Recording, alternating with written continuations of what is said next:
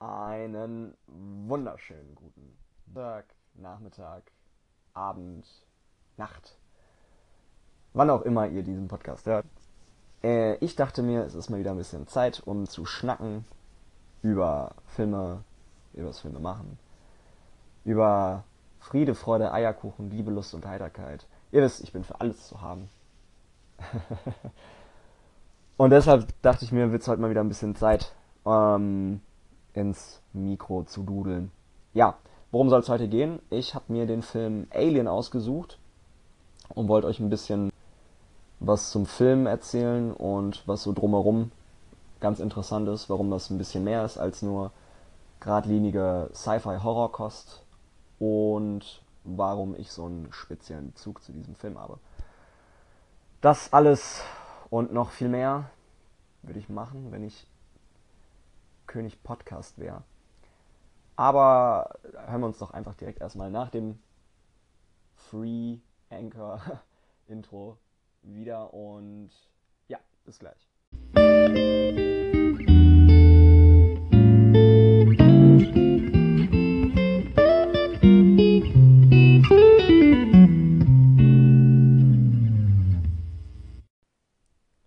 So, kurze Info vorab. Ähm, mir ist im Zuge der letzten beiden Podcasts zu Ohren gekommen, dass es etwaige Tonschnitzer oder Tonprobleme gibt in Sachen Rascheln, Nuscheln, Knacken, Rauschen. Ähm, ich möchte mich dafür natürlich entschuldigen, möchte allerdings auch darauf hinweisen, dass ich das Ganze hier nicht in ein teures Sennheiser-Mikrofon spreche, sondern tatsächlich alles ganz, ganz billig nach Marke Eigenbau äh, in die Anchor-App spreche. Also schön billig ins Handy-Mikrofon und äh, es ist halt immer noch ein kleines Experiment, was ich hier mache. Ich hatte jetzt bisher nicht die Muße, mich da in Umkosten zu stürzen für eine Sache, von der ich gar nicht noch, noch gar nicht so richtig weiß, wohin sie geht und wie lange sie halten wird. Von daher verzeiht es mir. Ich kann äh, Tonprobleme hier nicht ausschließen. Müsst ihr erst noch mit Vorlieb nehmen. Ähm, wer damit ein Blame hat, tschüss. Äh, alle anderen heiße ich natürlich ganz herzlich willkommen zu äh, Teil 3 meines Podcasts über Alien. Und ich würde sagen, ich fackel gar nicht lange und äh, komme mal direkt äh, zu den wichtigsten Details. Alien, äh, das unheimliche Wesen aus einer anderen Welt, also der deutsche Beiname, ist aus dem Jahre 1979 unter der Regie von Ridley Scott und nach dem Drehbuch von Dan O'Bannon entstanden. In den Hauptrollen haben wir hier Sigourney Weaver, John Hurt, Ian Holm, Tom Skerritt und noch einige andere Gesichter, die man so im Fahrwasser der 80er Jahre Filme noch zu sehen bekommen hat.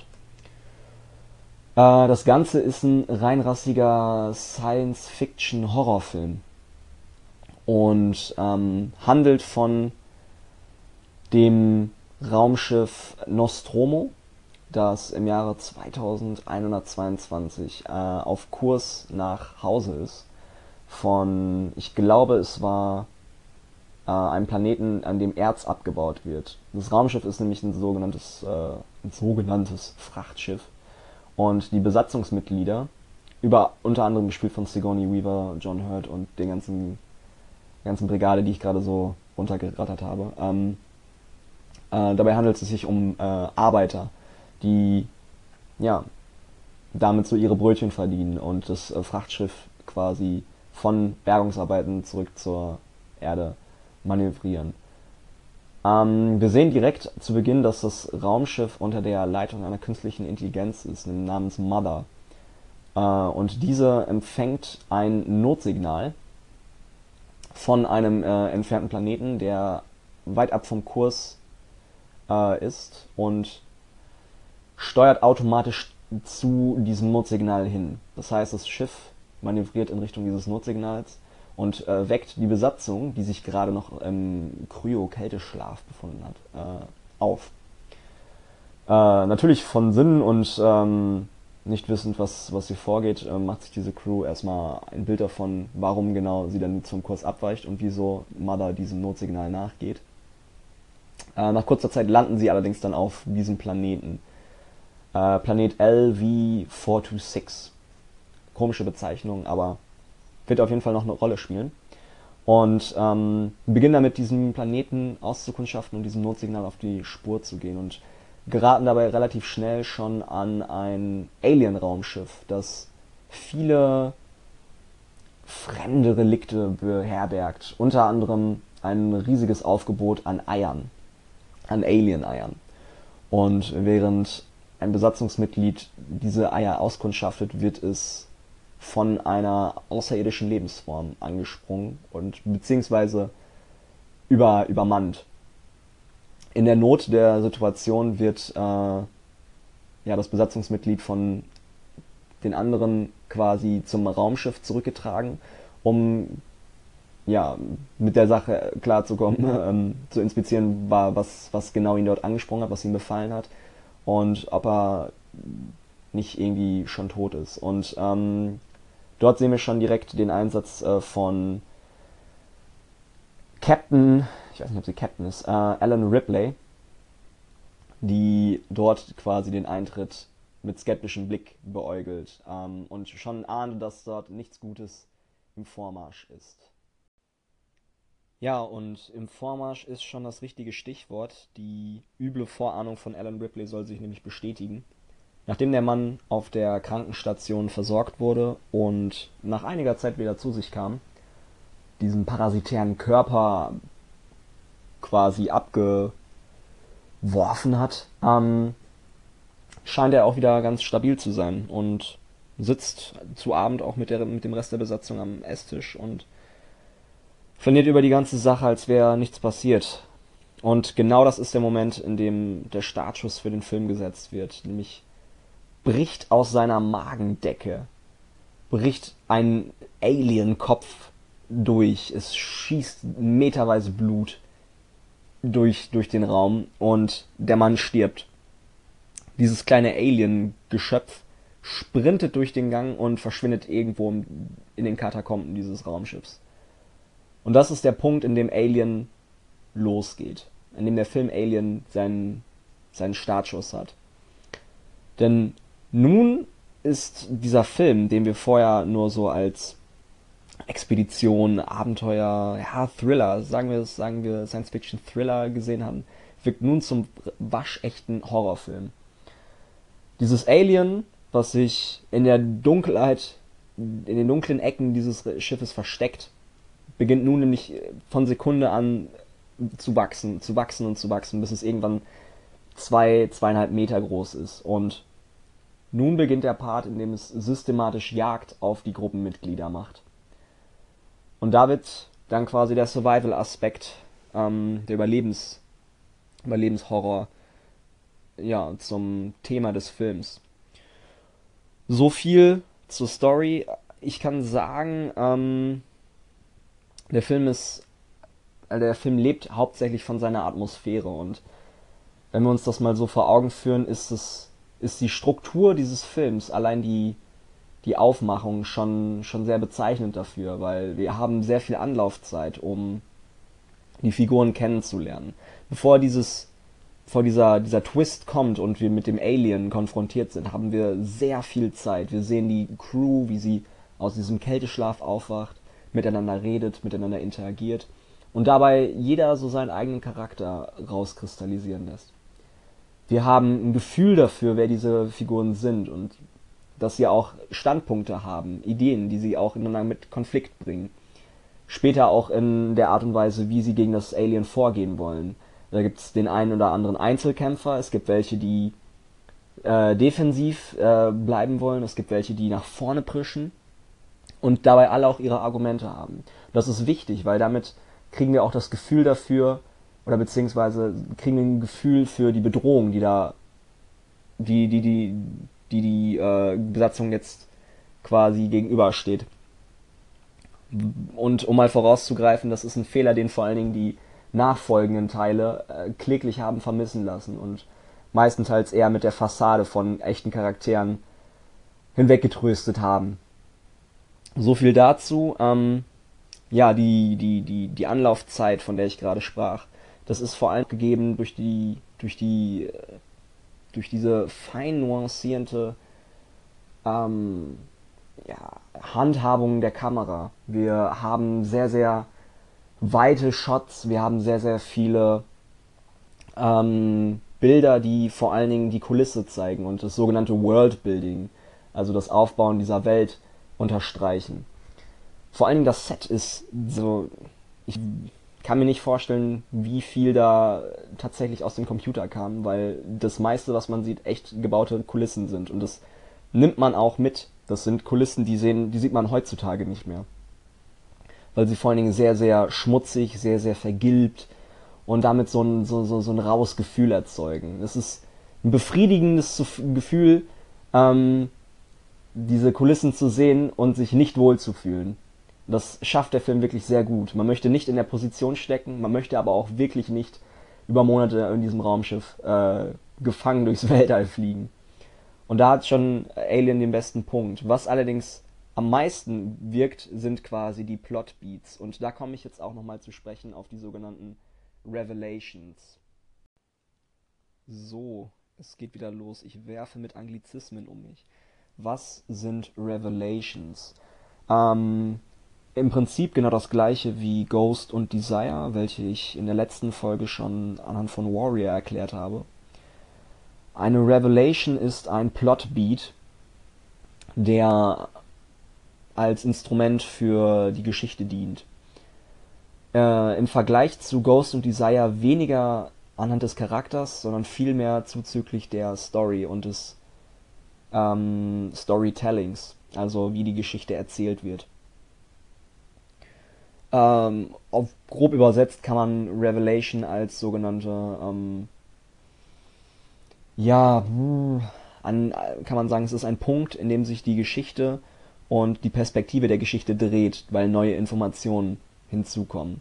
Beispielsweise Teenie Story, sechs Teenager in einer Hütte, es kommt die Information, einer von ihnen ist der Mörder. Dann dreht sich die Geschichte, das ist eine sogenannte Revelation. Sie halten eine neue Information, die äh, das Bild, das ursprüngliche Bild dreht.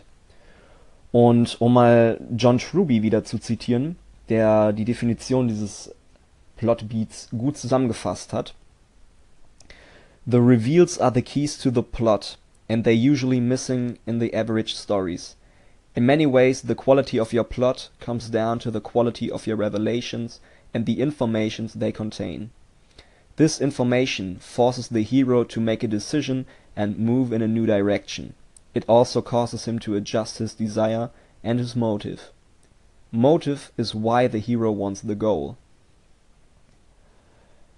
Ja, ähm, er führt das auch noch mit drei wichtigen Punkten aus. Ähm, einerseits muss der Held neue Informationen über den Gegenspieler bekommen.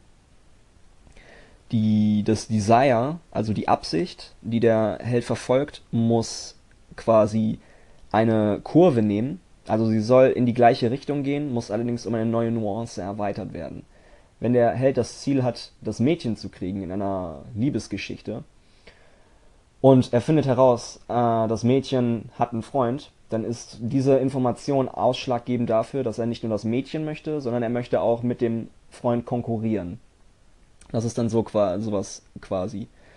Und ähm, die dritte Regel, die er aufstellt, ist, dass die Abfolge an Revelations, weil es nicht nur eine in einer Geschichte gibt, sondern im besten Fall mehrere, sollten aufeinander äh, abgestimmt sein und klimatisch verfolgen. Das heißt, jede Revelation ist viel, viel intensiver und viel, viel ausschlaggebender als die vorherige. Und warum und was hat das alles mit Alien zu tun? Nun, Alien ist, wie bereits erwähnt, ein Horrorfilm und Horrorfilme leben von diesen Revelations. Das ist vor allen Dingen daran vergleichbar, dass man vor allen Dingen bei diesem Film Alien, in dem man selber in der fast in der Haut dieser dieser einfachen Arbeiter steckt, die diese diese Spezies, diesen Planeten, diese ganze Bedrohung nach und nach äh, entdecken, total wichtig, weil wir damit neue Informationen bekommen, die in diesem Moment, in dem sie uns erzählt werden, das Bild völlig auf den Kopf stellen. Wenn wir zum Beispiel diese Szene nehmen, in der einer der Mitarbeiter diese Eier findet und die Informationen durch, durch, die, durch das Bild bekommen, dass er von diesen Parasiten befallen wird, dann ist das eine Revelation, die das Bild komplett dreht. Wir haben es hier nicht mit einem neutralen, mit einem neutralen Schauplatz zu tun, sondern die Kulisse, die Natura dieses Planeten ist bedrohlich. So weiter auch quasi, als, die, als das Alien aus ihm ausbricht. Eine neue Revelation. In diesem Fall die Einführung des Gegenspielers, des Aliens selbst. Die Abfolge ist überlebenswichtig für Horrorfilme.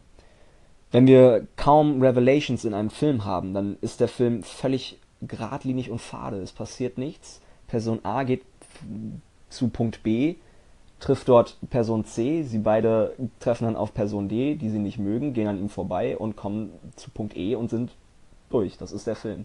Das ist, glaube ich, die wackste Scheißgeschichte der Welt.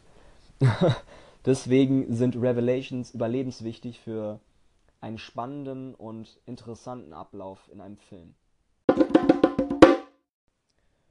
Gut, äh, Revelation haben wir jetzt geklärt. Ne, wissen wir Bescheid. Aber was hat Alien damit zu tun?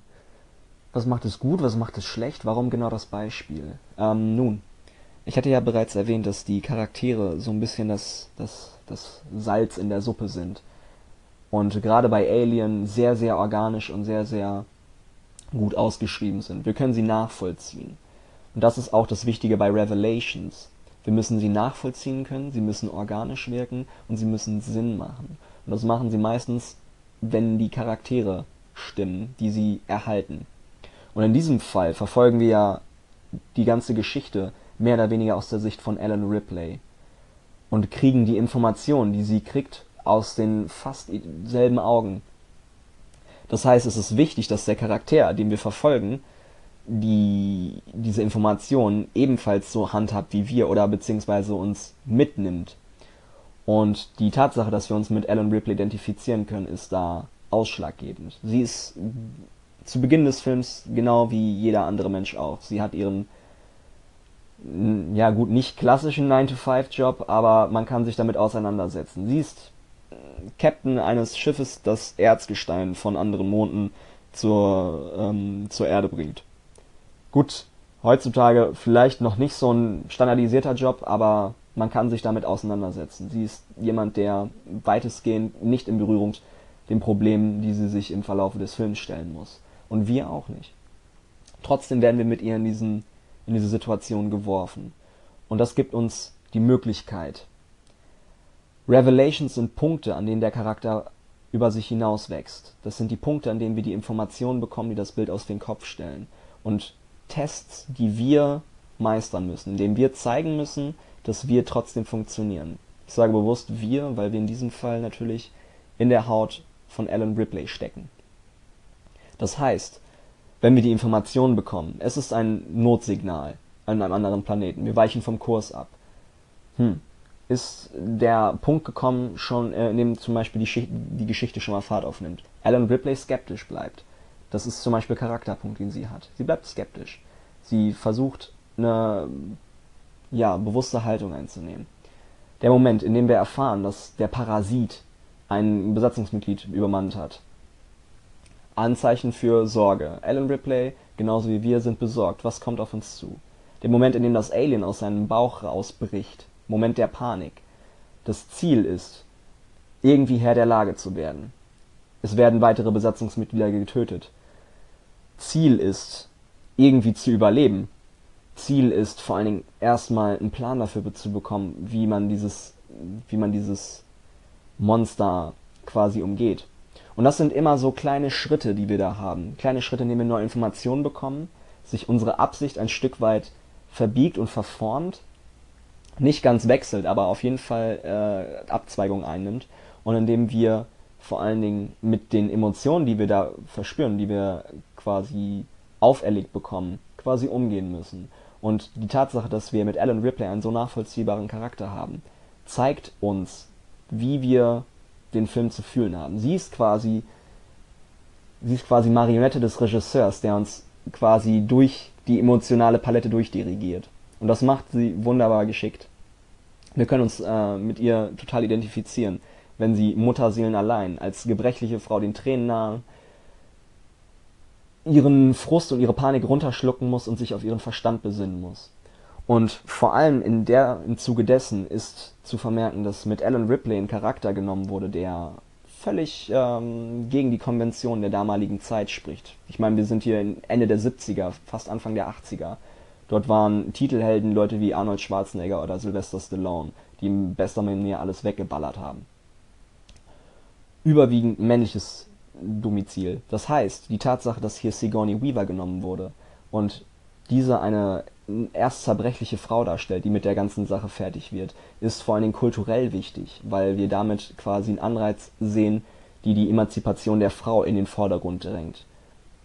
Was, wieso genau das so spannend ist, erkläre ich gleich nochmal. Oh, ihr hört aber nochmal einmal kurz einen kleinen Jingle.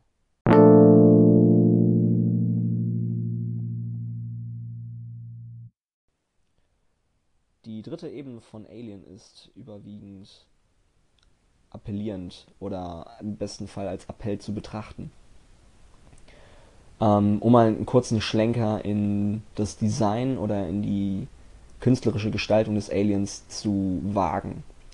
Äh, das Alien äh, wurde von dem Schweizer Künstler H.R. Giger geschaffen. Der wurde von Ridley Scott beauftragt, da seine Werke vor allen Dingen überwiegend ähm, sexuell oder gewaltsam sexuell sind. Sie sind vor allen Dingen sehr, sehr, sehr darstellerisch, was ähm, Gewalttätigkeit im sexuellen Raum anbetracht, äh, an, anbelangt. Und das lässt sich auch am Design des Aliens erkennen. Dieser lange phallusartige Kopf, dieses dünne, klapprige und verwundbare, diese spitzen Klauen, die Tatsache, dass äh, im Design des Aliens ein zweites Gebiss, äh, beziehungsweise ein zweiter Mund, wie, wie eine Zunge, aus dem, aus dem Mund rausschießt. Das sind alles Angriffspunkte dieses Aliens, das, die vor allen Dingen in sexuell, sexueller Hinsicht, nicht auf erotischer, sondern vielmehr in gewaltsamer Hinsicht funktionieren. Und die Tatsache, dass wir auf der anderen Seite eine verwundbare Frauenrolle haben, ist da vor allem ganz interessant, weil Zeitpunkt dieses Films, beziehungsweise zum Zeitpunkt dieser Veröffentlichung des Films, waren Frauen gar nicht, gar nicht so verbreitet als ähm, Titelhelden von Mainstream-Filmen. Und hier sehen wir direkt den Konflikt, die Verwundbarkeit der Frau mit dem Auswuchs von sexueller, gewaltsamer Fantasie in Form dieses Aliens, das sie angreift und gerade auch an diese wunden Punkte aneckt, ist ähm, hier quasi als Met Metapher oder als Symbol für ähm, die Bewältigung von Frauen mit sexuellen Übergriffen, sexueller Gewalt zu verstehen. Und hier ist vor allen Dingen auch die, der, der, der Schlüssel, mit dem Alan Ripley sich quasi dieses, dieses Monsters erwehrt und über sich hinauswächst. Die Tatsache, dass sie nicht in ihre Rollen, in ihre Rolle zurückfällt, die zuvor in Filmen gegeben war, nämlich das schwache Geschlecht, das Geschlecht, das sich ähm, opfern lässt, das Geschlecht, das ähm, in ihrer Schwäche verwundbar ist, sondern sie wächst hinaus und besinnt sich auf ihren kühlen, rationalen Verstand, auf die Tatsache, dass sie nicht durch ihr Geschlecht definiert wird, sondern durch die durch äh, ihren Verstand und ihren Intellekt. Und das ist der, der Grund, warum sie Herr dieser ganzen Situation und der, ja, und des Kampfes wird. Äh, interessant ist aber vor allen Dingen auch, dass, dass dieser, dieser Konflikt, dieser gewaltsame sexuelle Konflikt vor allen Dingen immer intensiver wird. Die letzte Szene im Film ist tatsächlich, ist tatsächlich der Kampf des Aliens in einer kleinen Rettungskapsel, in dem Alan Ripley nur noch in Unterwäsche bekleidet ist. Nicht, nicht unbedingt, ähm, weil, weil das geil aussieht, äh, sondern einfach, um hier darzustellen, in welche letzten Ecken noch diese Gefahr äh, hineindringen kann. Und die Tatsache, dass äh, Ridley Scott gerade auch diese Position äh, einer starken, emanzipierten Frau als Titelrolle genommen hat, war damals vor allen Dingen auch äh, was ganz, ganz Verblüffendes, was ganz Phänomenales, weil ähm, kulturell betrachtet, dass es so sowas noch gar nicht gab. Äh, die Tatsache, dass das im folgenden äh, Sequel, also in Aliens 2, gerade noch ausgebaut wird, ist ähm, dann tatsächlich also wirklich als Startschuss und als Appell an das Mainstream-Kino ähm, zu sehen. Und deswegen ist Alien auch in kultureller Hinsicht äh, hochgradig interessant. Die Tatsache also, dass der Film Alien sich weitestgehend von Klischees und Stereotypen fernhält, ist vor allen Dingen wichtig dafür, dass es so neue Maßstäbe setzt. Wenn wir uns nämlich im Horrorsegment mal die Stereotypen angucken, dann sind die meistens christlich geprägt. Ähm, zum Beispiel, wie gerade angesprochen, Frauen als schwaches Geschlecht durch sexuelle Verwundbarkeit. Generell sexuelle Interaktion als Signal für Unheiligkeit und den Tod. Das ist vor allen Dingen mh, erkennbar in zum Beispiel Horrorfilmen wie Halloween, in dem zum Beispiel genau die äh, Pärchen, die im Film Sex haben, direkt danach gekillt werden. Es wird, glaube ich, sogar ähm, in, in Scream, glaube ich mal, so ein bisschen parodistisch auf die Schippe genommen, indem sie, glaube ich, gerade irgendwie Halloween gucken und äh, so ein Teenie sagt so zu, zu, zum anderen, ey, so, ey, wenn du heute Abend noch irgendwie mit irgendwem schläfst, dann wirst du gekillt werden. Und ich glaube, es passiert dann irgendwie auch später auch so im Film. Das ist also tatsächlich äh, ein Stereotyp, das äh, heutzutage immer noch behaftet ist. Aber vor allen Dingen auch die Tatsache, dass ähm, Frauen ne, gar nicht, gar nicht äh, als, als starke Helden oder Heldinnen äh, in den Vordergrund gedrängt wurden. Und hier mache ich zumal, zumal jetzt einen kleinen Vorgriff auf den nächsten Teil von Alien. Ellen Ripley ist ähm, eine Frau, die sich nicht nur in diesem Film da darüber hinaus, äh, also über diese Stereotypen hinwegsetzt, sondern sie wird gerade auch im Folgeteil Alien als gleichzeitig immer noch sehr, sehr sensible Person gezeichnet. Sie hat ähm, äh, ein gewisse Mutter, Mutterschaftsbedürfnis durch ähm, das Waisenkind, das wir im zweiten Teil kennenlernen, Newt, ähm, dass sie quasi wie ihre Ziehtochter behandelt, durch die Tatsache, dass sie sie bemüttert und ähm, damit auch quasi ein breiteres Charakterbild festlegt. Wir haben also nicht nur die Frau, die nicht nur äh, dem schwachen Geschlecht, Geschlecht die Stirn bietet, sondern immer noch für sich selbst stehen kann. Und damit ist ähm, Alien vor allen Dingen auch in dem Aspekt äh, ein Beispiel dafür, wie äh, mit Stereotypen einerseits gespielt und das Hinwegsetzen über diese ähm, völlig neue Wege ebnen kann. Denn seit Alien ist quasi die, die Abfolge dafür, oder beziehungsweise die Reihe an Trittbrettfahrern, die ähnliche Systeme wie Frauen als Heldinnen in Horrorfilmen mit großem Monster, das quasi auf sexuell gewaltsamer Ebene agiert, explodiert. Es gibt danach eine Reihe von Trittbrettfahrern. Gerade Sigourney Weaver hat, glaube ich, auch noch in 80% davon die Hauptrolle gespielt, weil alle Fanat darauf waren.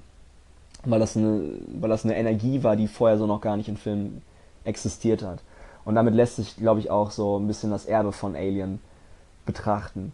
Die Tatsache, dass ähm, nach Teil 2 tatsächlich nur noch Schund über diese Marke, ah, was heißt Schund, aber wirklich nichts nichts wirklich Geiles mehr ähm, kommen ist, ist, ich glaube, repräsentativ dafür, wie frisch der erste Teil noch für sich selber steht.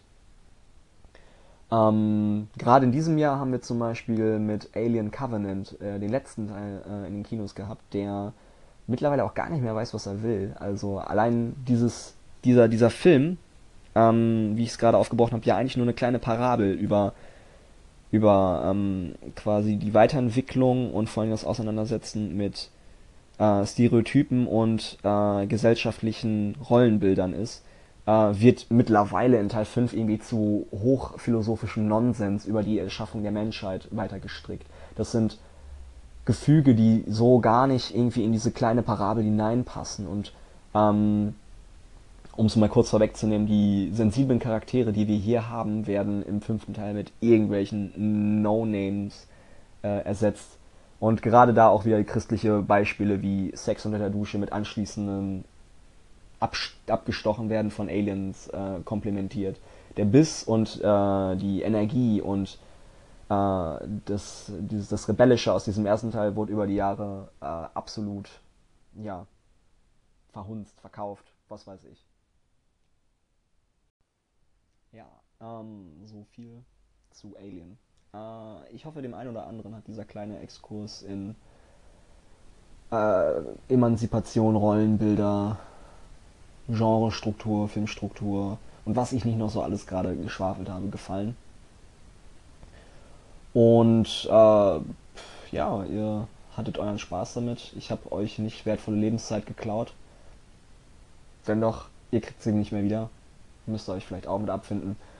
Äh, ansonsten für jegliche Art von Tipps, Feedback, Anregungen, Briefbomben oder Heiratsanträge, wo euch der Sinn gerade nach steht. Äh, ich glaube, in, bei iTunes gibt es eine Sektion dafür, da kann man bestimmt Kommentare oder so hinterlassen.